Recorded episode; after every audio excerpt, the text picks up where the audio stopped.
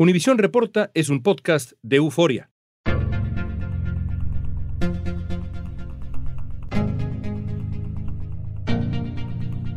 La Amazonía se está quemando.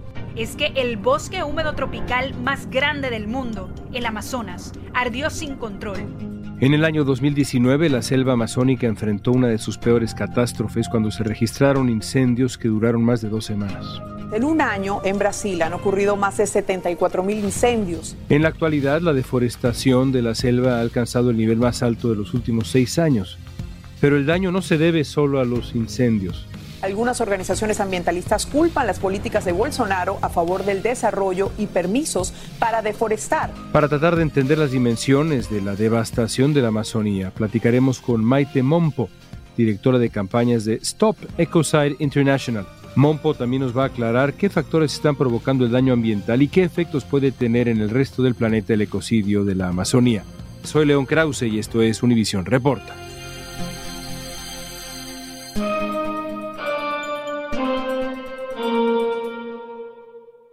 Maite, comencemos por lo indispensable. ¿Por qué es tan importante la Amazonía, el Amazonas para el planeta?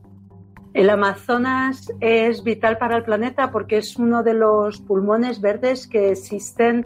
Estamos hablando de cientos de miles de hectáreas de selva virgen que alberga una biodiversidad increíble. Hay cientos de miles de especies vegetales y animales que no hemos conocido todavía y también vive muchas comunidades humanas que están sin contactar, otras que han sido contactadas y es una de las grandes fuentes de vida del planeta. Y el planeta es uno solo, necesitamos estos ecosistemas para poder sobrevivir en el resto del planeta, es vital. Se le llama el pulmón del mundo. ¿Por qué exactamente? Porque es la superficie más grande de bosque que existe en el planeta. Hay otros grandes bosques, como es el que hay en América Central, los bosques de Indonesia, aunque están desapareciendo a gran rapidez. Y eh, la Amazonía es que estamos hablando de un territorio enorme de miles de hectáreas y que abarca hasta nueve países. ¿no? Hay nueve países que forman parte de la Amazonía. ¿no? ¿Qué tan grande es la biodiversidad de esta región extraordinaria que es el Amazonas? ¿De qué calibre estamos hablando cuando pensamos en biodiversidad? Pues estamos hablando de cientos de miles de especies arbóreas, especies vegetales, animales, de todo tipo, desde mamíferos a reptiles, insectos, que conforman este ecosistema. ¿no? Cuando miramos a la Amazonía no debemos de mirar solamente a la Amazonía como un conjunto de árboles, es muchísimo más. Un bosque que tiene hasta 55 millones de años, que nos limpia las aguas, nos purifica el aire, nos da agua también. Para que tengas una idea, es un área que equivale a casi dos tercios del territorio que tiene Estados Unidos está llena de vida y de muchos tipos de vida. Es la gran farmacia del planeta también, porque produce muchas plantas que son medicinales, produce alimentos, produce oxígeno, es el mayor sumidero de carbono del mundo, ¿no? Entonces estamos hablando de una parte del planeta que es vital para el desarrollo de la vida tal y como la conocemos en el planeta en la actualidad.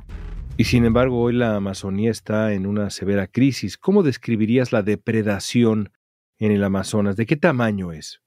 Pues es realmente muy alarmante porque se está produciendo en todos los países que tienen trozos de la Amazonía, ¿no? Entonces el ataque que está viendo es un ataque frontal y directo, en la mayoría de los casos promovidos por los propios gobiernos. Por ejemplo, pensemos en Bolsonaro, ¿no? y su política de favorecer la destrucción de la selva, quitar a los indígenas sus propios territorios, pero también está ocurriendo en otros lugares, está ocurriendo en Bolivia, en Colombia, en Venezuela, el arco minero del Orinoco está siendo asaltado por todas las formas de depredación posibles, ¿no? En busca de estas materias primas que luego se utilizan en terceros países. Se estima que durante la última década el Amazonas ha sido deforestado en un 18%. Poco a poco se ha ido lacerando lo que nos da vida en el planeta. Países europeos como Noruega y Alemania acusan al mandatario brasileño de no tener un compromiso contra la deforestación. La superficie destruida por la tala indiscriminada en el primer semestre de este año es 80% mayor que la de 2018, el año antes de que Jair Bolsonaro llegara a la presidencia, esto según un análisis del Instituto de Investigación Ambiental de la Amazonía. Cerca de la mitad de la tala ocurrió en tierras públicas y el análisis detectó un patrón en este proceso de destrucción. Delincuentes se apoderan de tierras públicas esperando que sean legalizadas para la agricultura o la ganadería en el futuro y las destruyen. Durante años Brasil logró contener, digamos, la deforestación, pero en 2019 las cosas comenzaron a cambiar. ¿Qué papel ha jugado en todo esto el gobierno de Jair Bolsonaro?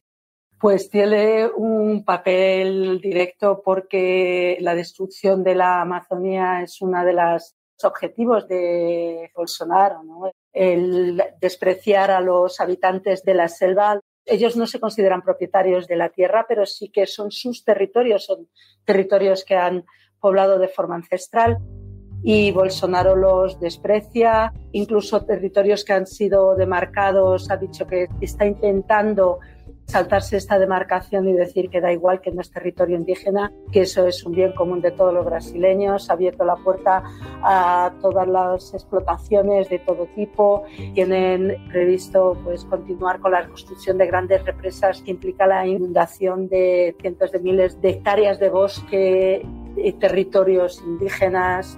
¿Dirías entonces que Bolsonaro ha acelerado la destrucción del Amazonas?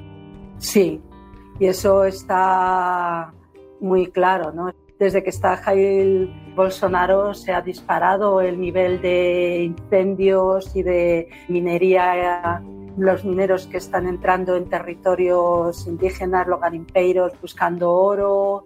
Solamente en el 2019 se deforestaron alrededor de 9.800 kilómetros cuadrados, casi 980.000 hectáreas en un solo año. El gobierno de Bolsonaro es el que está detrás de toda esta destrucción. Según INPE, la Agencia Espacial de Brasil, solo entre enero y julio de este año se talaron 5.000 kilómetros cuadrados en la selva brasileña, es decir, una superficie siete veces más grande que la de la ciudad de Nueva York. En comparación al mismo periodo del año anterior hubo un aumento del 7.3%. La deforestación es una acción que ha explotado, por ejemplo, por la industria ganadera. ¿Cómo se relaciona una cosa con la otra? ¿Nos podrías explicar? Pues los ganaderos lo que persiguen es la producción industrial de carne. Ahora mismo en el planeta se ha disparado el consumo de carne y también promovido por la propia industria cárnica. Entonces, lo que hacen es quemar grandes extensiones y ahí ya sueltan el ganado, pero la riqueza verdadera de la Amazonía está en los árboles, en la mata verde, digamos, pero el suelo es muy pobre.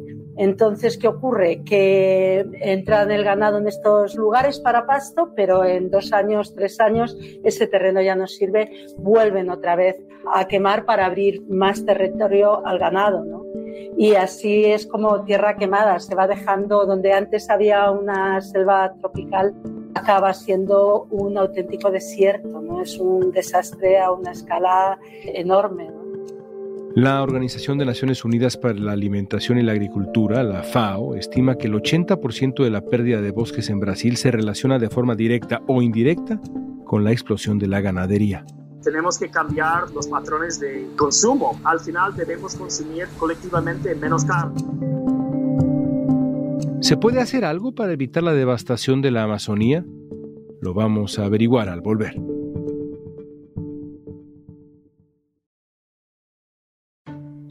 Maite, mencionabas también la minería. Me gustaría entender mejor, con mayor precisión, cómo ha sumado a la depredación la industria minera, la, minería. Pues la minería, especialmente la minería de oro, de cobre y de hierro y de plata, son las grandes mineras. Ahora también la búsqueda de estos metales raros que se precisan para las nuevas tecnologías están devastando y produciendo un daño enorme porque los efectos de la minería se ven de forma directa no solo en el lugar donde se producen las minas, sino que afectan a miles de kilómetros más allá. ¿Por qué? Pues porque son minas a cielo abierto, se utiliza mucha agua, siempre están cerca de vías de agua para limpiar todo el mineral y el agua que vuelve de nuevo a los ríos está muy contaminada. En muchos casos está contaminada, por ejemplo, la minería de oro se relaciona directamente con la contaminación por mercurio. El mercurio es uno de los metales pesados más peligrosos que existen para la salud.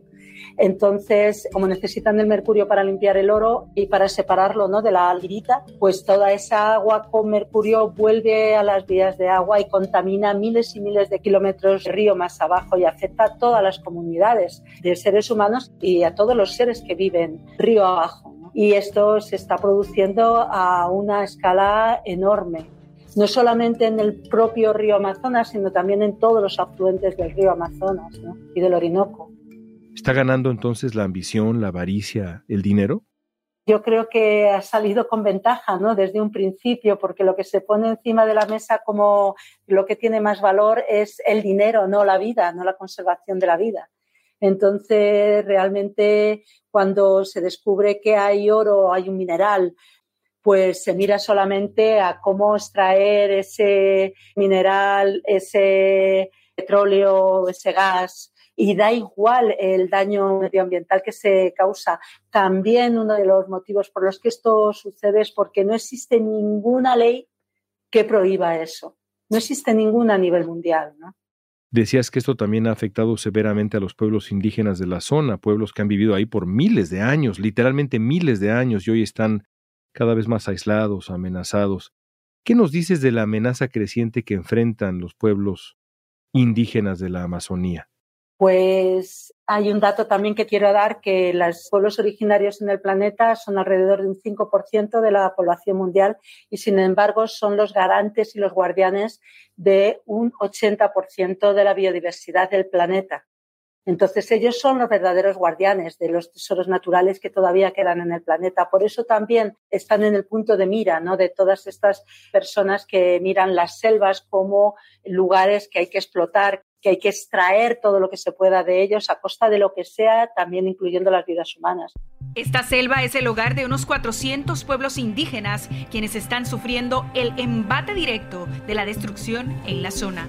Entonces, no es de extrañar que, por ejemplo, en América Latina, el número de víctimas en defensa del medio ambiente está creciendo de una forma muy alarmante y la mayor parte de estas víctimas son líderes indígenas, porque está claro que cuando se va a producir un grave daño al medio ambiente, las personas que están tratando de proteger este medio ambiente, no de parar este ecocidio, de que no se tenga lugar este ecocidio, pues son víctimas de violaciones de derechos humanos desde de torturas, desapariciones, asesinatos y el número está creciendo alarmantemente.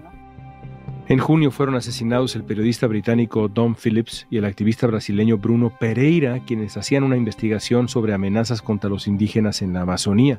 Los responsables eran pescadores que Pereira había señalado por actividad ilegal en las reservas indígenas locales. Según Human Rights Watch, entre 2009 y 2019, más de 300 personas fueron asesinadas en Brasil en medio de conflictos por la tierra y los recursos precisamente en el Amazonas.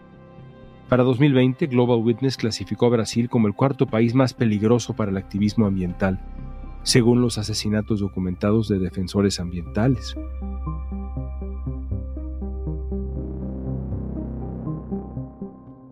Hablemos de consecuencias. ¿Cuáles serían las consecuencias de un Amazonas devastado o reducido o dañado severamente?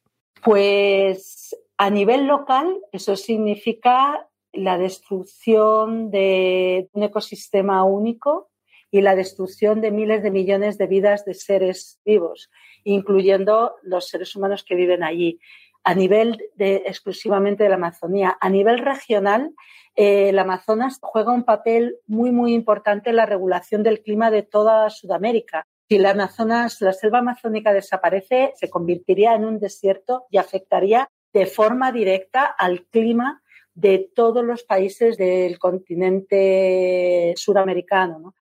Pero iría mucho más allá, porque el planeta solamente es uno, está todo absolutamente relacionado. Entonces, esto afectaría también, cambiaría el clima del resto del planeta igualmente, ¿no? Porque estos son efectos en cascada, ¿no? Cuando ocurre una cosa en un lugar, no se queda en ese lugar, se va pasando al resto del planeta, porque formamos solamente un gran ecosistema global. Si tú dañas una parte de ese ecosistema, afecta al resto del ecosistema global.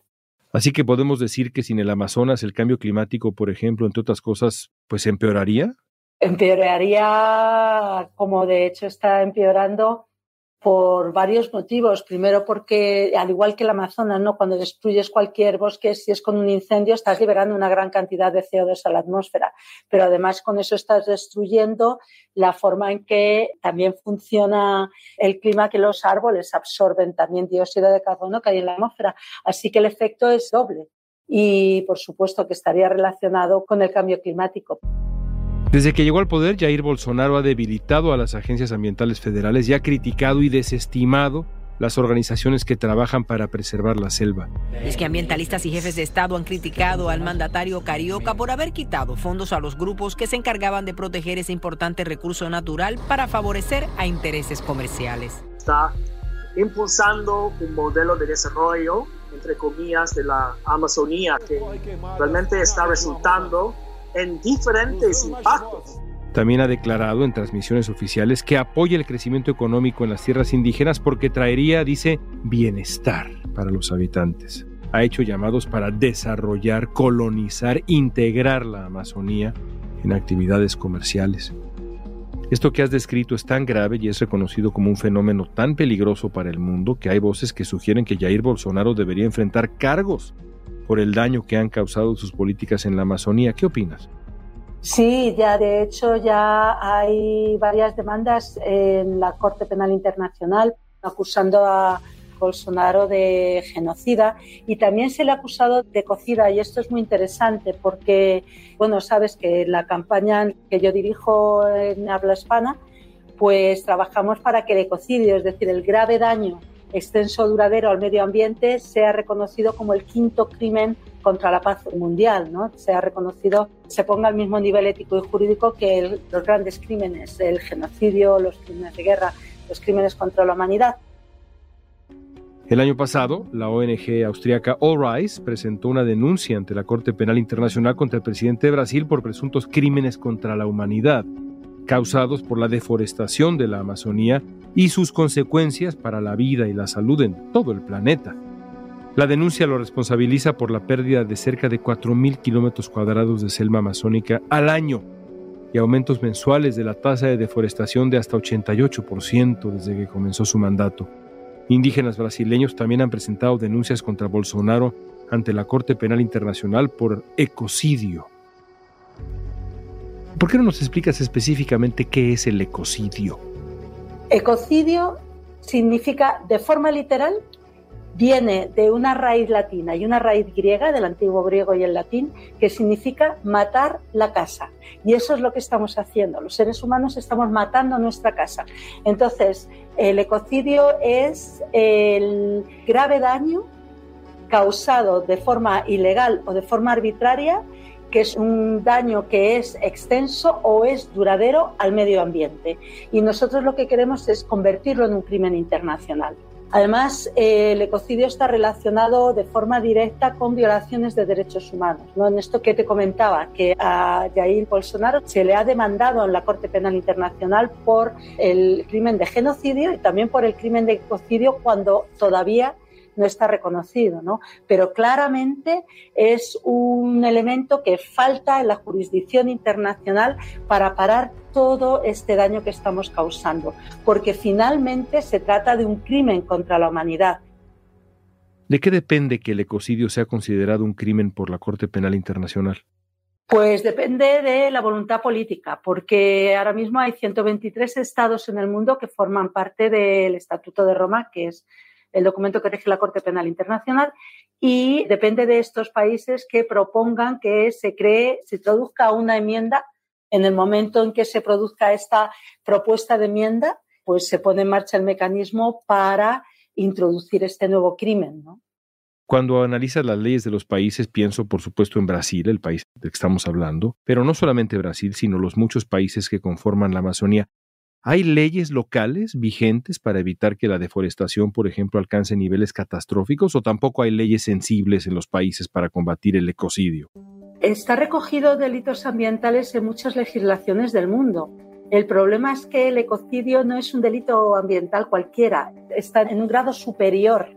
No es cualquier daño al medio ambiente, es un daño grave al medio ambiente. Entonces, las legislaciones que existen claramente son insuficientes, pero son insuficientes en todos los lugares del mundo, incluidos los países en donde existen estas legislaciones, ¿no?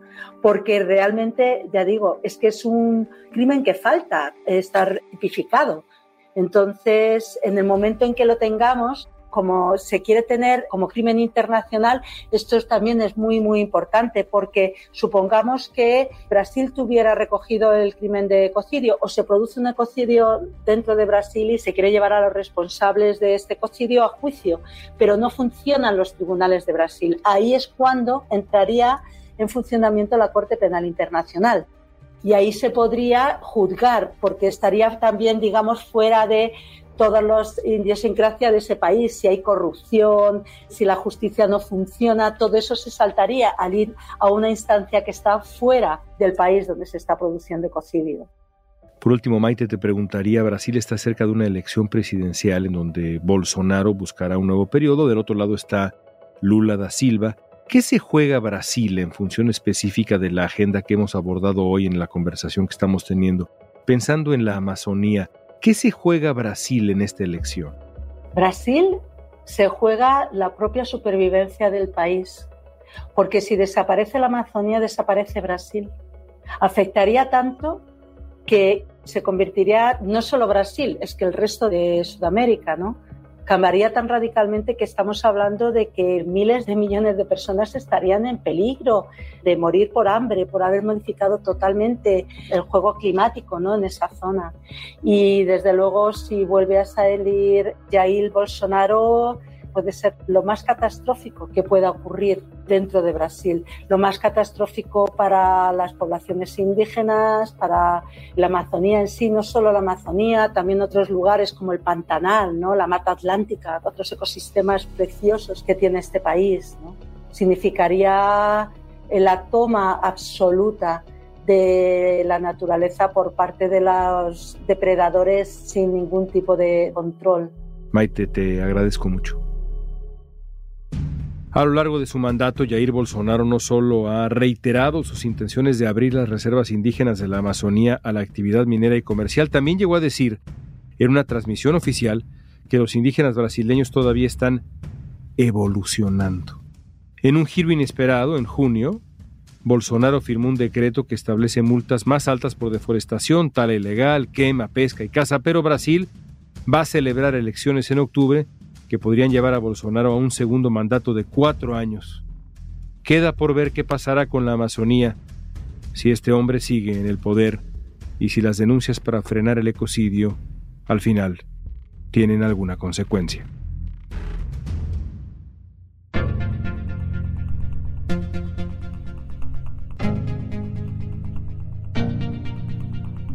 Esta pregunta es para ti. ¿Cómo frenar el ecocidio en el Amazonas? Usa la etiqueta Univisión Reporta en redes sociales y danos tu opinión en Facebook, Instagram, Twitter o TikTok. Escuchaste Univisión Reporta. Si te gustó este episodio, síguenos y compártelo con otros. En la producción ejecutiva, Olivia Liendo. Producción general, Isaac Martínez. Producción de contenidos, Mili Supan. Producción, Débora Montaner. Asistencia de producción, Francesca Puche.